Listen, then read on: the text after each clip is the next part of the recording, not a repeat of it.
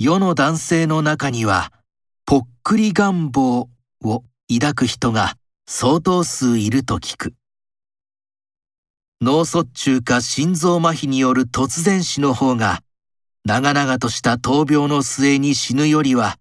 痛みも苦しみもなくていいというわけである。私の意識の中にも、ぽっくり願望がないわけではない。しかし、突然死では、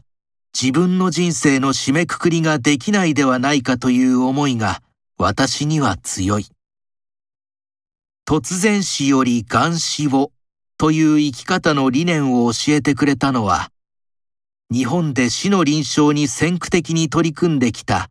神戸市の川野博臣医師と東京大学医学部放射線科の飯尾正弘教授である。二人の医師の考えは一致していて、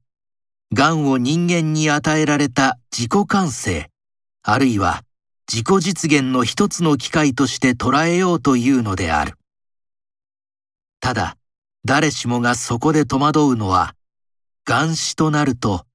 痛みと苦しみの中で悲惨な死を迎えるのではないかという点であろう。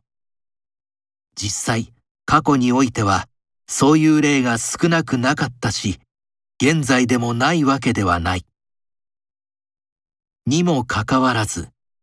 今癌で苦しんでいる人々には申し訳ないが、あえて私が突然死より癌死をという考えに傾いているのは、虚勢を張ってのことではない。残された時間が1年とか3年という単位であればベターだが、仮に一週間とか一ヶ月であっても良いから、人生を総括するだけの時間が欲しいのである。